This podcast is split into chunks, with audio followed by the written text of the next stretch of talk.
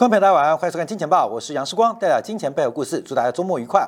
好，我们看到这个周末出现一些新的变化，在本周啊，美元指数已经出现了破底翻的一个迹象啊。我们这边先看到长期的美元日线，还有短期美元的日线，因为美元指数啊，在今天已经来挑战这个一百零四以上，似乎站稳了美元指数一百零四以上的一个关卡。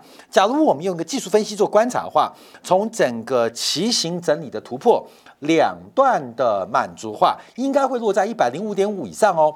假如站到一百零五点五以上，这个大型的破底翻就会更加的确认一场美元的。进行四个月的修正行情，在本周正式确认做终结。所以从日线角度，从短期的角度，就看到美元的转强啊。那假如我们拉成月线角度观察啊，月线我刚刚看日线嘛，先看月线，因因为这是长期的这个月线，这是短期的月线。我们看到在这个二月份呢，这个经历过去年从呃十月、十一、十二、一月。四个月的修正啊，大概维持了将近四个月的修正啊，四个月一个周期啊，在这个月出现了一个红 K 啊，月 K 线出现了转强，因为过去我们看到美元呢，长指数有四个月为一个周期啊，这是这个蔡生蔡老师啊特别观察到，你看嘛，这一波涨了四个月，跌四个月，前面是八个月啊，就基本上是四四四为周期，美元常常有四个月周期的惯性，看到没有？美元常有四个月周期的惯性，四个月周期的惯性。四个月周期的惯性，那现在开始出现转强，是第一个月哦，二月份是第一个月，所以二月、三月、四月、五月刚好配合目前全球投资人对于美国升息的终点出现了向上修正的发展，那美元指数的转强应该要开始做。做一个呃突破了。那假如我们更从长周期做观察啊，因为美元指数在二零一五年的加息啊，突破了近三十年以来的下降轨道。美元指数突破了近三十年以来的下降轨道，在这个七年前，那现在还在发展，因为美元指数的底部非常非常大。假如是看美元对日元更为明显，所以长周期的超级美元牛市。其实并没有受到过去四个月修正而结束啊！我知道美元呢，在去年第三季、第四季大幅升值的时候，大家说看好美元怎样啊？等到去年第四季到今年一月份，美元大跌的时候，大家又认为美元会继续贬值啊！可是我们始终跟大家报告，这个美元的长周期并没有结束哦。好，所以观众们看这个长期的变化，这是一个整理形态的突破啊，在去年升起的突破，那刚好回撤了一个重要的支撑。那把这条红线放大，看到没有？就是这条线，看到没？你看到就这条线呢，拉上放大就是这条线啊，拉上，它等于做了一个非常漂亮的回撤动作。所以美元在长期牛市当中的一个回撤动作，已经可能要宣告结束了。所以从日线的破底翻到月线的形态。美元再度转强的企图跟趋势有更加的明显啊，更加的明显。好，那我们回来观察啊，呃，除了台币之外，我们看下人民币啊，因为人民币我们在二月十号啊上礼拜做节目的时候，特别从中国的消费者物价指数做观察，叫做内升外贬啊，内升外贬。那当时啊，在二月十号时候，人民币应该是在六点八二啊，六点八二。到今天来，你快接近六点九啊，从六点八二到六点九，大概有一个 percent 的一个贬值发展。所以现在的人民币也对美元，美元对人民币也出现了一个小型的 W 底啊，小型 W 底正在做转强的发展哦。所以我们看到，不管是美元指数，还是美元对日元，美元对人民币。美元对新台币都出现了一个转折的技术面形态，而这个技术面形态，大家特别来观察，特别来做一个掌握。所以我们在上礼拜，我特别分享我一个好朋友啊，把家里的这个房子啊，台湾的房地产啊，去抵押哈，去抵押二点一三的贷款利率啊，结果贷了四十万美金去存了六个月富邦银行的四点六八的美元定存，那中间大概赚二点五 percent 的利差啊，就是。呃呃，这是什么？就是空手道套白狼啊，白狼。然后再加上啊，现在台币跟美元在过去这一个多礼拜贬了超过一个 percent，就等于说的报酬率很高，看到没有？这个年化报酬率是非常高的哦。这是什么事没做，就按几个按键啊，按几个按键，基本上相对的风险是比较可控，可是希望是无穷的。所以我们看到美元的转强已经开始启动了。好，那我们要特别关注啊，美元转强有很多原因。我们现在特别观察，刚刚讲的是汇市，我们看到债市跟股市啊，因为我们不断提醒大家，这个美元美债利率倒挂的收敛。好，我们先看这张图啊，就是我们在之前一直在跟大家分析了这个美债利率倒挂的终结跟收敛，常常就是戴维斯双极主跌段的开始。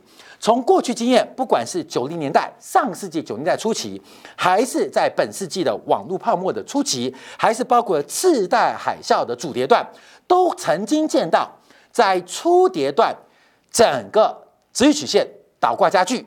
衰退预期，随着主跌段的开始啊，主跌段开始，那有个很重要的特征，就是整个直利率的倒挂开始收敛啊，直利率倒挂开始收敛，所以要特别观察直利率倒挂终结。这边指的是美国标普五百的月的年报酬，嗯，月度标准的年报酬，往下就是负值，就代表空头啦；往上是正值，代表是牛市多头嘛。所以每一次的转折，它是一个非常重要的讯号。关妹，我再画细一点，你看这个转折对下来，就是美标普的主跌段，网络泡沫啊。这边关妹拉下来看，关妹也是一样，差不多，就是整个美国股市崩跌的开始啊。你再往前抓也是一样，这个转折点就是就是美国股市的一个主跌段的开始哦。所以我们现在看一下。收敛了没有？好，各位来啊，这十年期跟三个月期啊，那这是大图，所以看不出来啊，所以我们放成一个小图给大家观察啊。这是一个长期的十年期跟三个月期美国国债直率曲线的倒挂形态，这个零轴以下就代表负值，就是倒挂，这个直率曲线变倒挂，这个时间价值出现了扭曲，这不可持续，这是不可持续的。好，那现在倒挂创下历史新高，在什么时候？我们看到，在今年啊，大概一月份的时候创下新高啊。一月十八号最高的时候来到负的一点三二，来到负的一点三二啊，在这个位置哦，看不出来嘛？那我们把图放大，在昨天的时候，这个数字啊已经收敛到负的零点九八，也就是美国国债直利率倒挂程度，现在收敛之后创下近今年来准备要创今年的新高，所以直立倒挂的形态就这个，各位这个，这这这个这块这块这块。就是这个就拉到这边嘛，这边啊，正在快速收敛，开始快速收敛，所以这个强烈的暗号，这个我们从去年第三季末到第四季，我们一再预估这个直率倒挂会收敛，戴维斯双极的主跌段会开始，但很抱歉的是，因为这一次的倒挂创下了历史之最，这出现了一个远远高于标准差之外的黑天鹅事件，那这个黑天鹅。反映在股市就出现了一个超级反弹波，这是个超级反弹波。这个反弹波本来不可那么大，可是，在国债利率倒挂出现了黑天鹅事件，所以使得反弹波延续，反弹波扩大，反弹波更高。可是这个倒挂终将会收敛，这是必然的，这绝对必然。所以我们做投资啊，一个是抓偶然。一个是抓必必必然啊，我们是要看世界分析还是说系统性分析啊？那这种倒挂虽然超出世光的预期，可是它必然会收敛。那现在已经开始收敛，所以我们看到这几天啊，哎，有人看到美国股市哦，不管是道琼、纳斯达克，还是包括我们看到贵金属的黄金为代表，哎，感觉形态有一点不对劲哦。而这个不对劲，就来回来观察利率倒挂的收敛。对于整个行情主跌段跟戴维斯双极的开端，尤其这是反弹过久过长，对于主跌段的空间，大家对这个风险要特别当心跟留意啊。好，那我们就回来观察，为什么利率倒挂会收敛？利率倒挂会收敛啊，利率倒挂会收敛。那我们就要观察啊，第一个是昨天啊，美国公布的是生产者物价指数啊，这个 PPI，那 PPI 的月增率是百分之零点七，竟然意外创下了。近八个月新高，去年六个月以来新高，而且大幅高于市场预期，将近一倍啊！就是整个生产者物价指数。可是我们从一月份的一月份的消费者物价指数跟一月份的生产者物价指数，我认为一月份的反弹主要是反映一些个别商品的原料，二三四五月份受到基期。垫高的影响，它会再度回落。可是它这个反弹力度似乎也太强了，引发市场上对于利率终点的一个。不同的变化，好，这是 PPI 的格局啊。我们从 PPI 的角度观察啊，主要是因为能源价格呃月增长啊，一月份比十二月份增长了百分之五，所以带动了整个商品价格的成本指数，这个月增率是高达百分之一点二，同时就创下了二零二二年去年六月以来的新高。那服务业的指数是上涨了百分之零点四，跟去年同期呃呃跟去年十二月相比相比啊是一样的，所以我们看到 PPI 的。超出预期，让大家发现这一次的通胀感觉非常非常的顽固，难以治理哦。好，所以我们回来观察一下几个美联储主席的一个讲法，我们就可以更看到这个利率倒挂的收敛对于股市、对于资产价格的定义有什么样的变化跟影响啊？因为等一下我们要讲一个这一次行情啊，为什么叫估值泡沫？有几个方向做观察。嗯，那么先看这个啊，先看这个。这是我们二月七号，二月七号做的专题。你知道这个市场反应是多好笑吗？现在回去看，真是一场大笑话。在今年农历年前到农历年后，市场上的估计是最多在二月份、一月份，二月份升完息之后再升息不到一次，而且在未来的下半年，七月份、九月份。十一月份、十二月份会各降息一码。台北股市来到一万五千六百点，你看嘛，大陆股市反弹啊，美国道琼、纳斯达克强攻，它主要的估值来自于什么？就是今年啊年初到现在升息最多在一次半，而且从七月份开始，美联储会连续四次会议降息，现在看起来是一个超级笑话。后面这个笑话。也不是笑谁啦，这市场上的这个价格所换算出来，所导致这个结果。那现在最新呢，在这边不仅没有降息可能，而且升息的终端，除了二月、三月升息之外，现在甚至预估五月份、六月份都会升息。所以整个资产价格，关没有？所以这个姿势不对称，很多大户为什么会跑得那么快啊？市场上开始动摇，主要就是整个估值的。假设出现了严重的偏差，而这个偏差必然是自然价格的修正来进行调整，所以我们看到整个目前呢，这个二月十六号啊，压住三月份会议，甚至有加息两码的可能性，看到没有？三月份加息两码哦，没有加息两码，五月六月会加息哦。对比对比，两周前。市场上预估三月份就可能不加息了啦，而且下半年四次会降息。我们在二月七号做这个专题啊，所以有时候这市场价格它有风险偏好，有价值的支撑。可是这个风险偏好是我们不太能估计，所以价格的波动有时候是随机的，要预测价格很难。我们只能从宏观经济的系统性思维来做判断。所以在二月七号，呃，股市还在冲高的时候，我们直接讲这一定是个笑话，这不可能发生嘛。市场上在交易件不可能的事情，哎，顺带一提，我们都要讲金钱感。啊，各位，金钱感，我们终于找到为什么巴菲特会卖掉台积电秘密。各位，你知道美国 S N P 五百上市公司的平均寿命是多久吗？很多人说纯股啊，纯股啊。前几天我在这个野里演讲的时候，还有呃好朋友问我说，能不能买金融股做纯股？纯股纯股啊，纯股纯股。你知道 S M P 五百平均的上市寿命是多久吗？等一下，今天要告诉你，会让你吓破胆，会让你跌破眼镜。纯股变成纯股，纯股票变成纯私股、纯骨头。所以我们要常这市场上交易的常常是一种偏差，那因为偏差才可爱嘛。也因为有偏差，我们才有财富转移的机会嘛。也因为偏差，每天都存在重分配的转折嘛。所以基本上这种偏差，其实对于交易来讲是件好事情，就是过超涨、超跌，价格跟价值的关系永远很难找到一个完美的平衡点。但现在可以出结论了，就是笑话啊！这个两个礼拜，农年前。的估值跟现在的估值啊，基本上就证明哦有严重的偏差，严重偏差。好，那我们回来看一下几位美联储主席的讲法。第一个是布拉德啊，布拉德，布拉德当然今天没有投票权啊，可布拉德在过去十年在 FED 的这个会议表现，他不是极度鹰派，就是极度科派。为什么常讲布拉德？因为我就很喜欢他跟世光一样，我们做节目啊，后面有时你会气我，那时光不准啊，我当然不准啊，因为我用猜的。可是我们不是大涨就是暴跌，为什么？要不就是零，要不就一，中间没有灰色地带。很多人说这行情啊，大概会盘整区间啊，整理两天啊，后市看好啊。各位讲这个话就叫屁话啊！我们做节目啊，做宏观经济，好就是好。坏就是坏，当然啊，在这个修辞啊，在这个形容过程当中会过度的夸张，主要是给大家一个正确的、清楚的讯息的呃传递啊，不要让你有呃奇怪的偏差，说好就好，坏就好。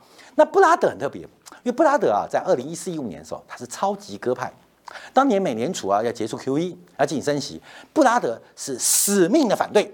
死命反对是当时美联储当中最咯咯咯咯咯咯咯的美联储副主席啊，坚持反对结束 QE，坚持提早加息啊，这是当然布拉德。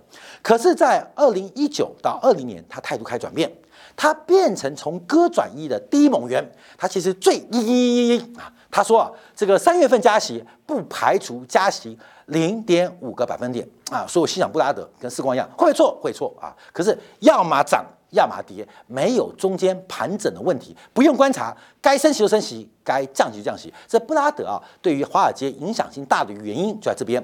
大家要观察他什么时候转成鸽派，这是一个领先指标。他在美联储的过程当中，它可以作为一个很重要的风向球。最鸽的人转阴了，最阴的人转鸽了。好，看到没有？那这个呃方向就会出现改变。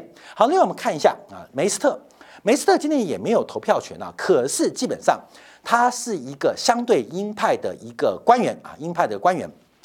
那现在有一个讲法，就是美联储的副主席布雷纳德要接任白宫国家经济委员会的主任啊，经济委员会主任。假如假如假如按照目前的观察，布雷纳德这个美联储副主席哦，现在哦已经走了啊，走了，他是最咯咯咯咯咯咯的人，他被拔走，你怎么换？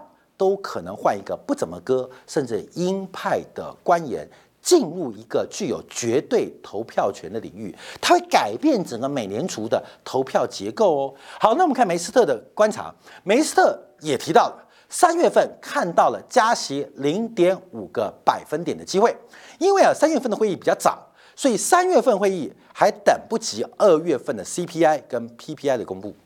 我们认为二月份的 CPI、PPI 会再再度放缓，因为季节关系。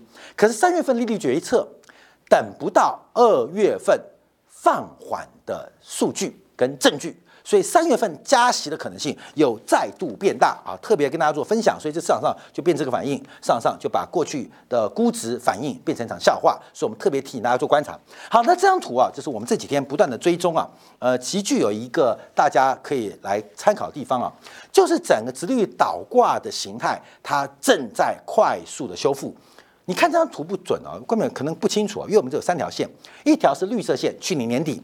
一条是二月一号美联储第一次加息，一条黑色线是最新的值率曲线，纵轴是收益率，横轴是各个债票券的期限，从点形成一条线叫值率曲线，倒挂不正常嘛？为什么短期利率总比长期利率高嘛？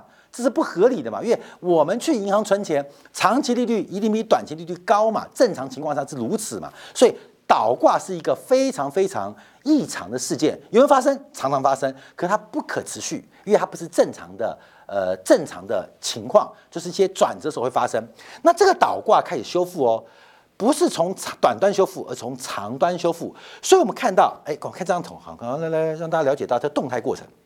我们小编把它做出来了，这是二月二号。好，后面看一下，就是呃，应该是用呃黑蓝色线跟黑色线比较，还有绿色绿色线是第一次呃加息啊。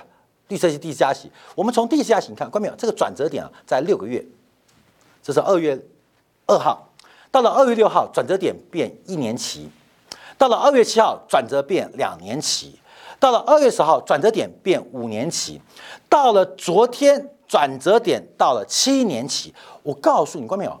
华尔街这些投行啊，割韭菜那个镰刀下手之快啊，你猝不及防哦。非常快哦，养了这三个月、四个月的反弹，一个礼拜全部宰光，啊，一个宰光，就快速看市场开反反应喽。